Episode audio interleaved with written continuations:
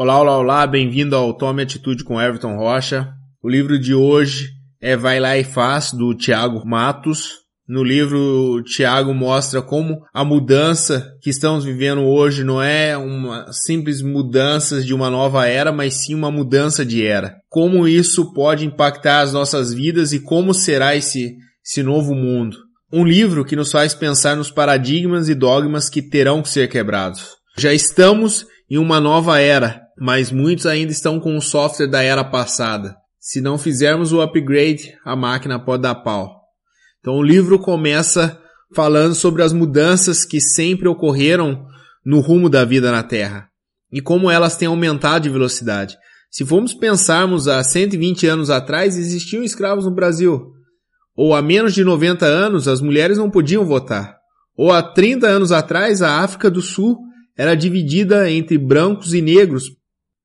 É fácil se imaginar que uma mudança no mercado de trabalho esteja por vir, já que um, o sistema que temos hoje, onde as pessoas têm que trabalhar 8 horas por dia sobre regras rígidas, vai ser abalado pelas mudanças tecnológicas que estão surgindo. E como será esse novo mercado de trabalho? O empreendedorismo deve dominar o mundo. O empreendedorismo não se refere a ser dono de uma empresa, mas sim fazer algo que tenha um propósito, empreender seu tempo para construir algo. Mas qual a diferença da realidade que vivemos hoje nas empresas do futuro que se aproxima? Então a diferença é que hoje dentro das organizações temos uma hierarquia vertical onde os empregados da base somente seguem ordens e não sabem o porquê de estar trabalhando. O futuro tende a ser mais horizontal, onde todos têm uma responsabilidade maior pelo que está sendo executado. Na ausência de hierarquia, todos nós somos sócios. Mais importante que a iniciativa é o fazer, é o construir.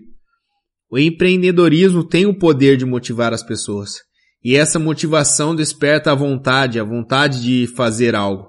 Não estamos vivendo em uma era de mudança, estamos vivendo uma mudança de era. A história da humanidade pode ser dividida em três eras até aqui. Essas eras são divididas por eventos que mudaram a forma das pessoas viverem.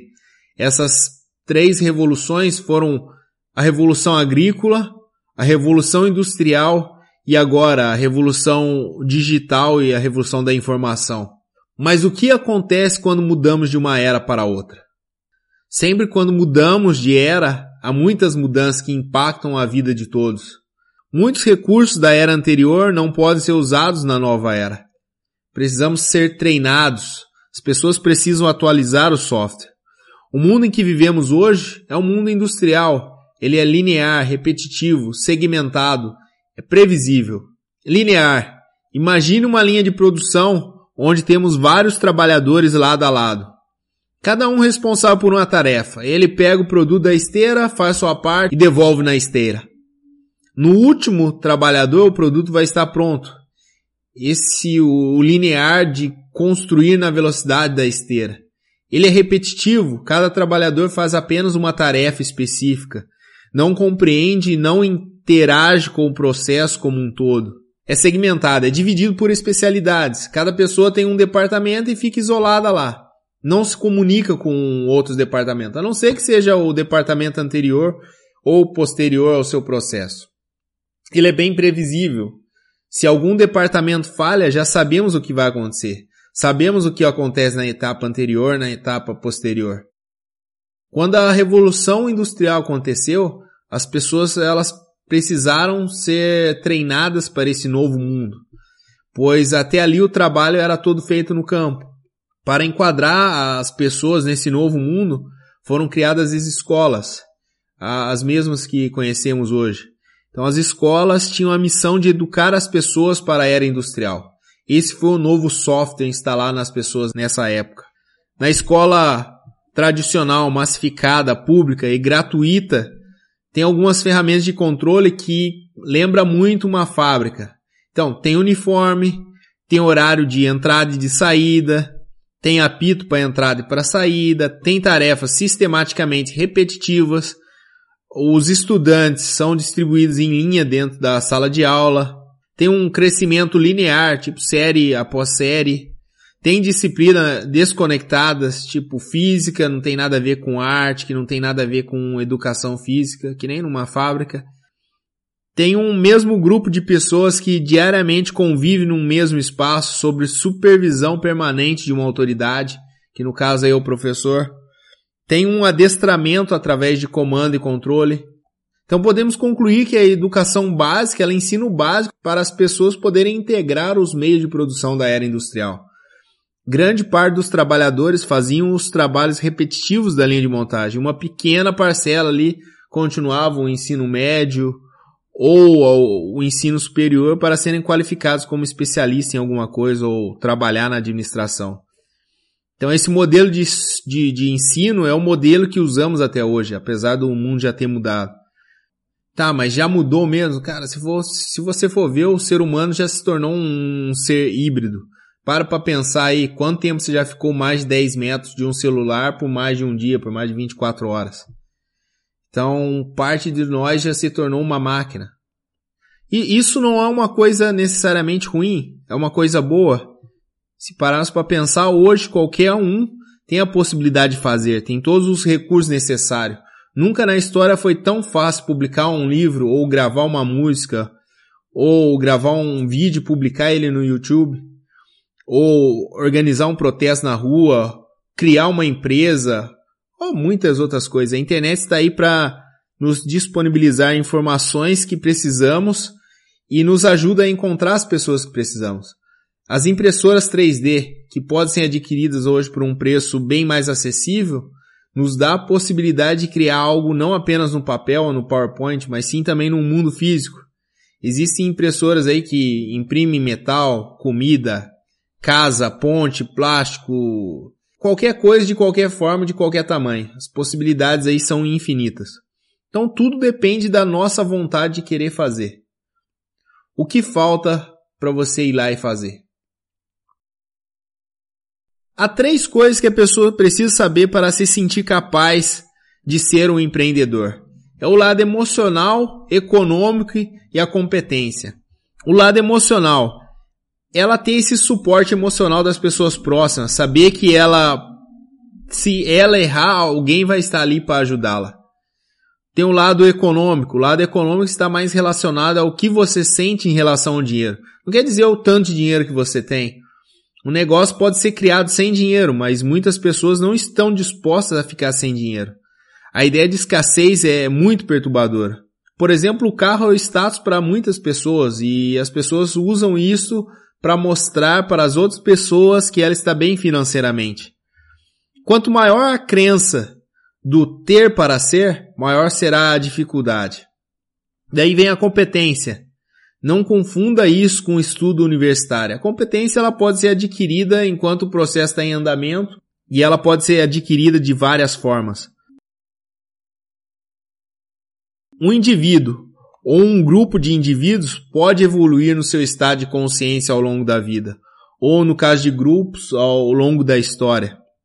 Vimos isso na sociedade. Não aceitamos mais o que as gerações passadas aceitaram tivemos uma evolução de consciência.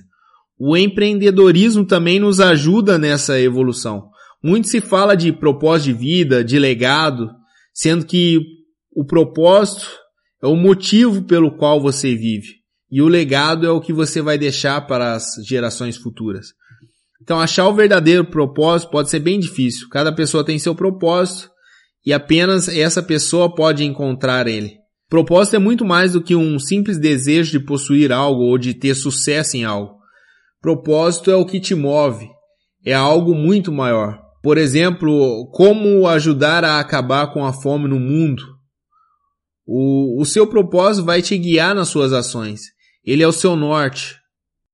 Então, propósito, paixão e oportunidades. Se você encontrar seu propósito, você também pode pegar suas paixões e encontrar oportunidades para aprender. O inverso também pode funcionar. Você pode ver uma oportunidade, algo pelo qual você tem a paixão e pode te ajudar a encontrar o seu propósito. Tudo começa com a vontade. Daí vem a ideia, o protótipo, projeto, o negócio e a empresa.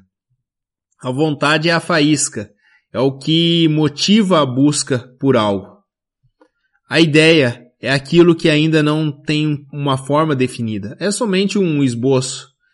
Mas lembre-se, ideias todos têm. O difícil é o próximo passo, que é colocar em prática, é fazer. Não fique pensando muito. Se você ficar pensando, não vai fazer. Se você ficar pensando que a água está fria, você não vai pular na piscina. Então, como avaliar uma, uma ideia? Então, no livro, o Tiago traz uma matriz de perguntas que ajudam a responder se a nossa ideia pode realmente se transformar em algo inovador.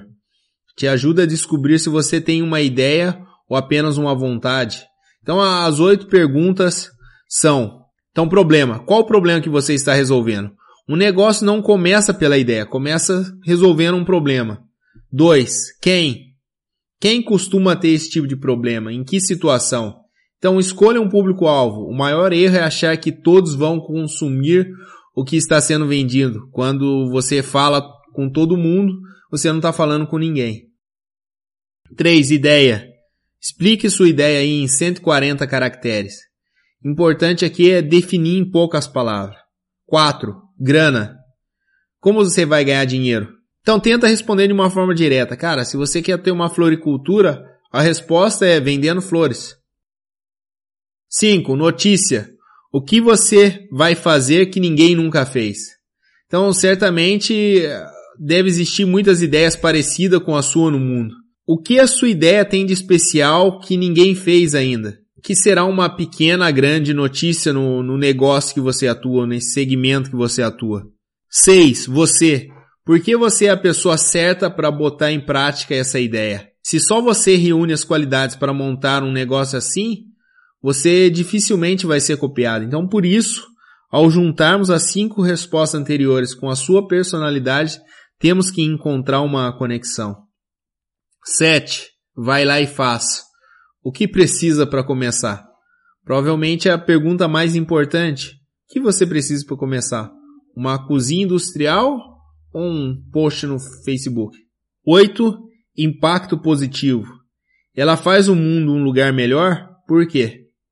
Se você tem um propósito na vida, esse propósito deve ser bem mais do que simplesmente ganhar dinheiro. Não queremos criar um negócio que tem como objetivo ter lucro e para isso eu uso mão de obra escrava em qualquer lugar do mundo. Então, se a sua ideia passou pelas perguntas, o que você está esperando? Vai lá e faz. Então, como tirar a sua ideia do papel? A primeira coisa, depois da ideia, é o protótipo e um MVP, que é o mínimo produto viável. Então fale o mais rápido possível. Fale de forma mais inteligente e gastando menos dinheiro. Mas o que, que isso quer dizer? Isso quer dizer que você tem que testar a sua ideia em uma escala menor, realmente fazer um piloto, um prototipo. Se for um restaurante, comece convidando amigos para almoçar em casa. Para isso realmente se transformar em um MVP, você tem que cobrar por isso. Você só receberá feedbacks verdadeiros quando você estiver cobrando pelo seu produto. Então, para realmente testar a ideia, podemos rodar um 333, que seria rodar pelo menos 3 MVPs em 3 semanas, pegar pelo menos 3 feedbacks por MVP e pedir 3 favores. Os favores são para evitar gastar dinheiro. Pode ser algum amigo que tem uma garagem para emprestar ou coisa do tipo. Lembrando que favores é uma coisa que você vai pedir, mas que você vai ter que pagar no futuro de alguma forma, né? Tipo aquela, ok, você me ajuda hoje que amanhã eu te ajudo. Depois desse primeiro MVP, uh, ah, pode ser que tudo tenha ido muito bem e você já possa começar a pensar na próxima etapa. Ou que foi tudo muito mal e que ajustes são necessários, ou que ainda a ideia não tem futuro. Mas no caso de não ter futuro, o melhor é rodar pelo menos aí mais um MVP, pelo menos dois. O, pra, o próximo passo é o projeto, onde você já está produzindo mais quantidades do seu produto. Claro que pode ainda estar aprimorando, mas você já saiu da fase do MVP.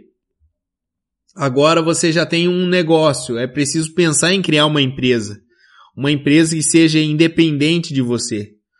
Tudo numa empresa tem que funcionar mesmo que você não esteja presente. E para isso você vai vai precisar de pessoas. Então uma dica que eu achei muito legal foi contrate os melhores, mas isso não significa aquele que já foi bom, aquele que tem o melhor currículo. A maior parte das empresas contratam os profissionais pelos seus currículos e não pelo seu potencial.